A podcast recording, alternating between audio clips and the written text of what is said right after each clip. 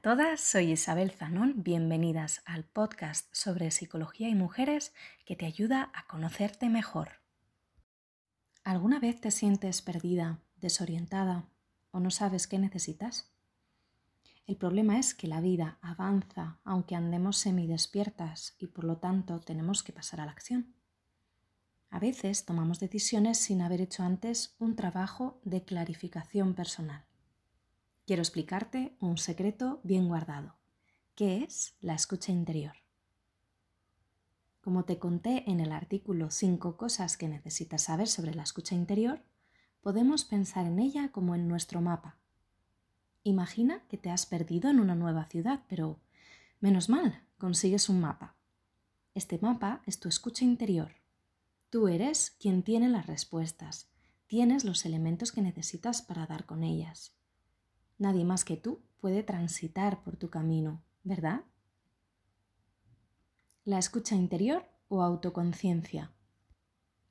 La escucha interior es la habilidad para darte cuenta y entender lo que ocurre dentro de ti.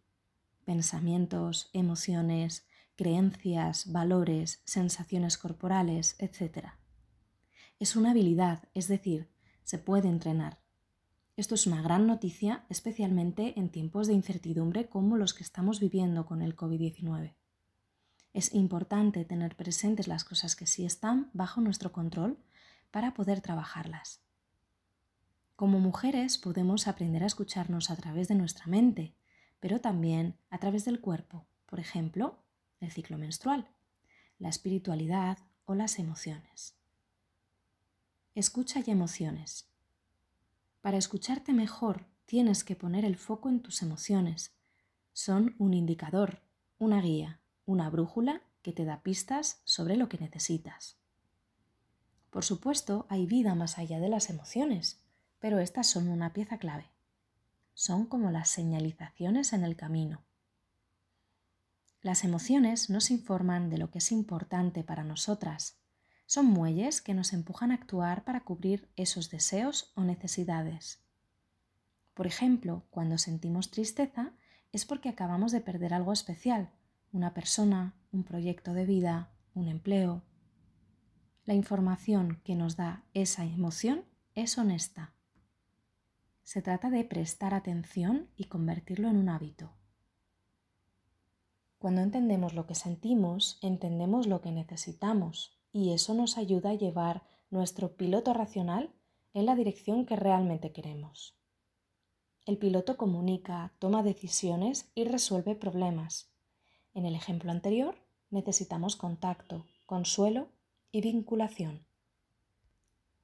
Las emociones cumplen una misión secreta, dirigen nuestras acciones hacia el bienestar. Por eso los bebés lloran cuando tienen hambre. Su emoción, en este caso la angustia, se dispara para conseguir alimento, para cubrir esa necesidad. Las emociones nos ayudan a conectar nuestra esencia con el mundo exterior. Esto es la inteligencia emocional, utilizar el conocimiento que tenemos de nuestras emociones para mejorar nuestro pensamiento. Emoción y razón son entonces igual de importantes. La escucha interior es holística. La escucha interior es holística porque las personas somos holísticas. Es decir, no somos solo cuerpo, solo emoción, solo pensamiento o solo espíritu. Somos el conjunto de todo ello al mismo tiempo. Por eso, para escucharnos contamos con herramientas muy diversas. Puedo escucharme a través del cuerpo, por ejemplo, aprender a detectar las sensaciones de mi cuerpo asociadas a una emoción. Cada mujer tiene un mapa corporal para la alegría. Puedo escucharme a través de la mente. No siempre somos conscientes de nuestros pensamientos y menos mal. Al día pueden rondarnos alrededor de 60.000. Detectarlos y dialogar con ellos es sin duda otra forma de escucha interior muy poderosa. Puedo también escucharme a través del espíritu, perseverando en la práctica de las meditaciones, conectando contigo misma a un nivel menos terrenal. Esta escucha es muy especial y las opciones son infinitas. ¿Te gustaría aprender a escucharte un poco mejor?